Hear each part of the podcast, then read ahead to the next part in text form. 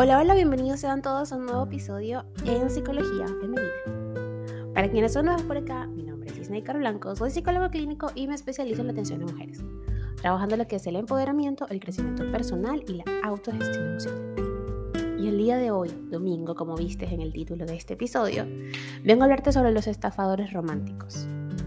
Cuando el amor debemos pagar. Y es que nos encontramos con estas personas a través de las redes sociales o aplicaciones de citas. Los estafadores románticos conocen las artes de la seducción y del engaño para ir sacando a sus víctimas todo el dinero, objetos y comodidades posibles. Esto me recuerda muchísimo a un programa que daban en MTV hace mucho tiempo, no sé si todavía lo dan, lo transmitían, perdón, em, que se llama Catfish eh, o no, catfish no. Cash, cashfish, así es la cosa. Atrapar, ¿no? Como atrapar el pez, algo así era el, el título del programa. Y era impresionante ver la cantidad de, de, personas que caían en este tipo de estafas, ¿no? Estos estafadores románticos eh, son aquellos que adoptan, de hecho, una identidad en línea falsa para cautivar y ganarse el afecto y la confianza de una víctima. De hecho, ahorita estoy viendo una serie también por Amazon Prime, eh, no es publicidad paga, por supuesto. Em, es con Nicole Kidman, pero no recuerdo ahorita bien el nombre de, la, de la serie. Sin embargo, en Instagram ahorita voy a investigar y voy a, a, dejarles el nombre de la serie. Y Melissa McCartney, que para mí es una excelente actriz, hace un papel allí de una escritora, una mujer ya madura, eh, que cayó en esta trampa de estas estafas ¿no? románticas. ¿Cuál es el objetivo de estas personas? A ver, es el más clásico del mundo. Engañar y obtener dinero. Estamos ante uno de los tipos de delincuencia que más ha aumentado en los últimos años, sobre todo a partir del 2008, con el auge de las redes sociales.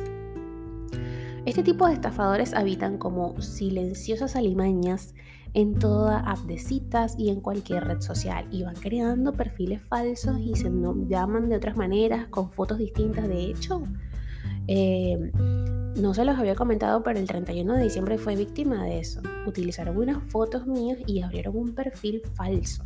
Por supuesto ya eso lo denuncié y toda la cosa, pero eh, hay que tener mucho cuidado con las cosas que publicamos, con las cosas a quien se las mandamos y todo eso. Fue un, fue un rollo porque fue un hackeo y yo dije, o sea, sabes que está allí, sabes que sucede, pero cuando te sucede a ti, en este caso a mí, dices, wow, qué, qué fuerte. O sea, que, que, sin oficio puede llegar a ser una persona como para robar fotos, hackear nubes, hacer todas esas cosas para crear un perfil falso. Y quién sabe qué hacer, estafar a una persona con mi foto. Entonces hay que estar pendiente de eso, ¿no? Estas personas eligen bien con quién contactar y saben qué dinámica desplegar para lograr la conexión emocional. Durante un tiempo se convierten en todo lo que una persona necesita. Son amables, solícitos, detallistas, comprensivos y los mejores confidentes. Hasta que un buen día hacen la primera petición económica. Han tenido un problema y necesitan ayuda.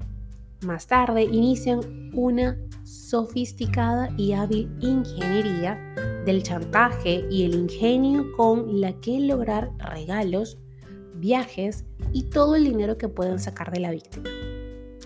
Los estafadores del amor son hombres y mujeres que no solo dejan sin recursos a quienes caen en sus redes, sino que estas dinámicas delictivas suponen un gran impacto psicológico para quien lo sufre. El trauma emocional perdura durante años. Y es que un estafador romántico no pierde el tiempo, por ello nos hará creer rápidamente que se ha enamorado de nosotras. Los estudios sobre los estafadores románticos han aumentado de manera exponencial en los últimos años. Claro, esto como les dije con el auge de las redes sociales, pues eh, los científicos y las personas expertas en el área se han visto en la obligación de estudiar un perfil y de ver qué es lo que está sucediendo para evitarlo, por supuesto, porque se ha convertido en algo eh, casi tan, tan contagioso como una pandemia, ¿no?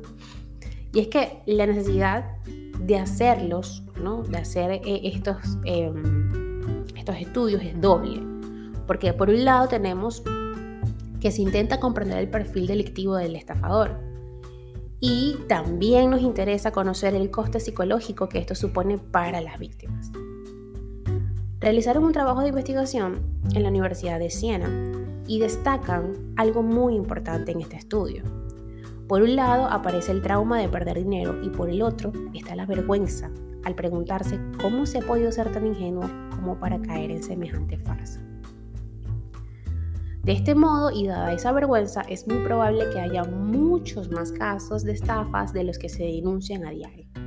Es más, en este trabajo de investigación se reveló que el 63% de los usuarios de redes sociales y el, 3% de la población declaran haber sido víctimas al menos una vez de los estafadores románticos. Y el dato asusta, ¿no?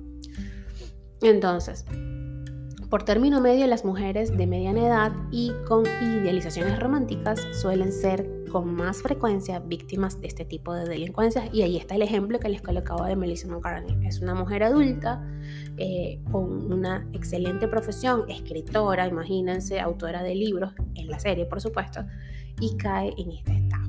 Y esto la hace terminar en un centro, en un retiro, como un retiro espiritual, algo así. La serie es un poco...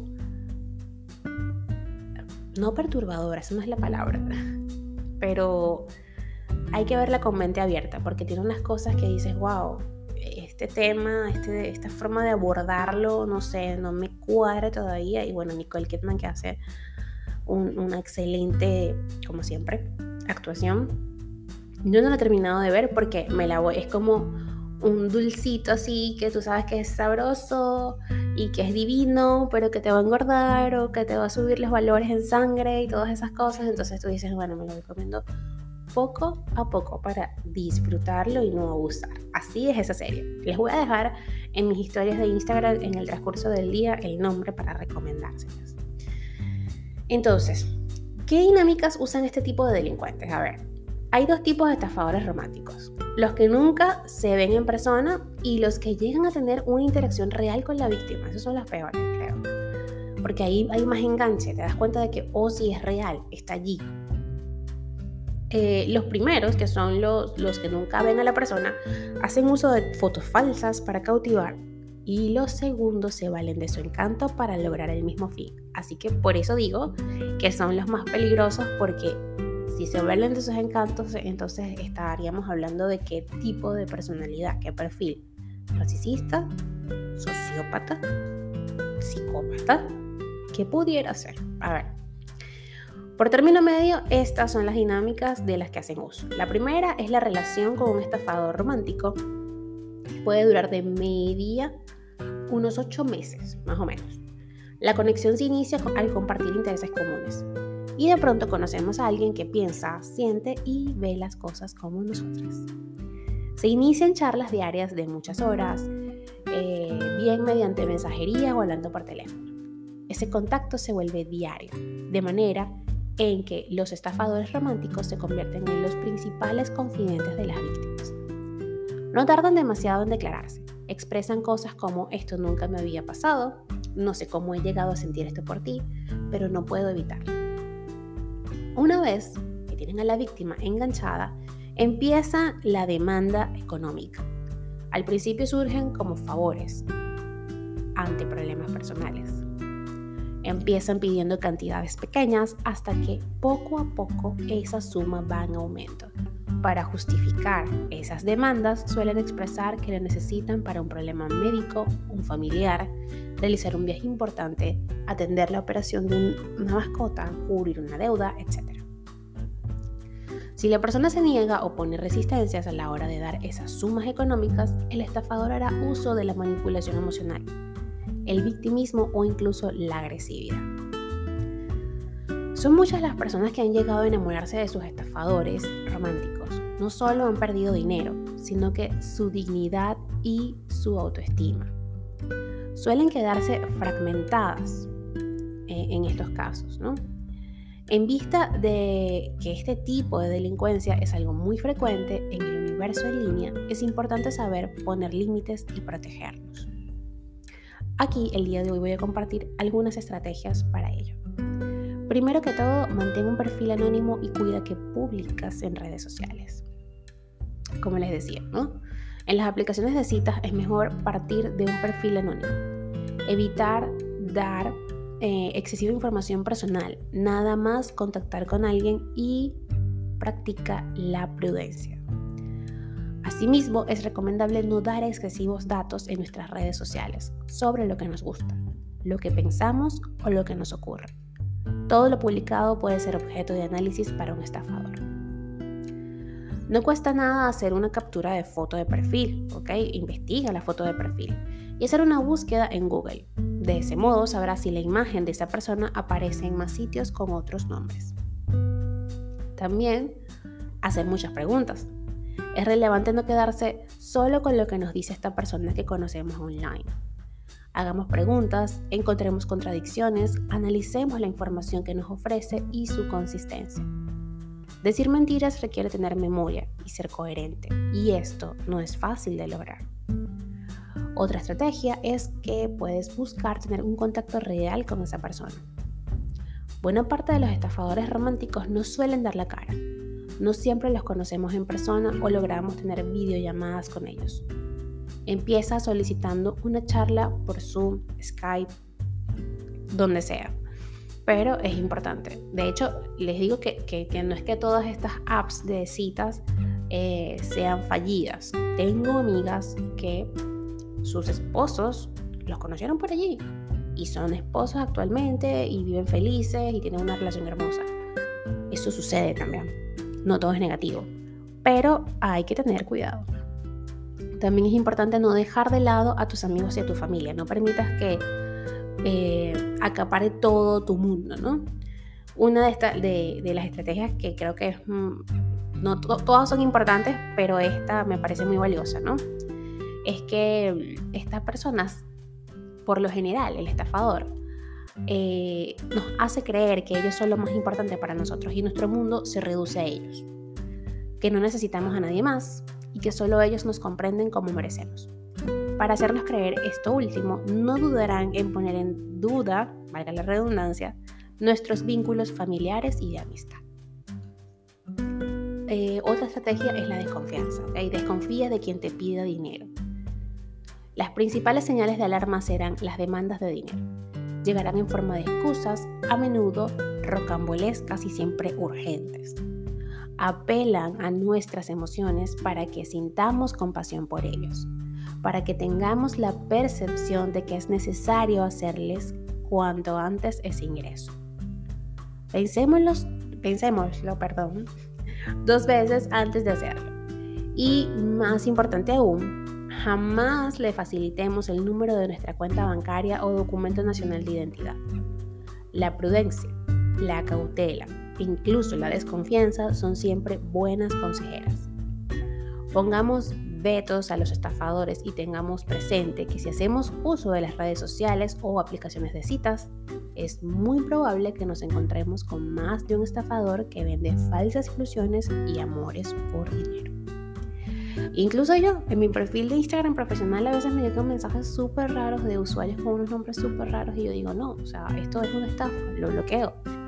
Lo bloqueo de, una vez. Así que hay que estar muy atentas, porque ahorita es em, casi imposible no estar en redes sociales. Pero eh, tenemos que tener también presente que eso es igual de peligroso. Hay que filtrar. No solamente los niños pueden ser víctimas de estas cosas, nosotras también. Hasta acá el episodio de hoy, espero que lo hayas disfrutado y si ha sido así, por favor, déjamelo saber a través de mis redes sociales, en Instagram, Twitter, Clubhouse y Twitch como Psiqueplenitud 11, en Facebook como Ginecar Blanco y en TikTok como Ginecar Blanco Psicólogo. Recuerda que hoy comenzamos a leer el libro, les dije el nombre del libro en el episodio pasado, eh, lo tengo por acá, Vamos a buscarlo. Mm, a ver. El libro se llama Ay, por Dios, ¿dónde está? El elemento. el elemento de Ken Robinson. Así se llama el libro que vamos a empezar a leer hoy. Ya lo subí en el grupo. Así que está, de más está la invitación para que vayas. ¿Cómo ingreso al grupo de lectura, Snaker? Fácil. Vas a ir a mi perfil de Instagram, Psique 11. Allí en mi bio hay un link ese link te va a llevar a otra página y allí dice grupo de lectura, le das allí y te va a llevar directo al grupo en Telegram, más fácil e imposible. Así que bueno, ya lo saben. Un fuerte abrazo y que tengan todos un feliz domingo.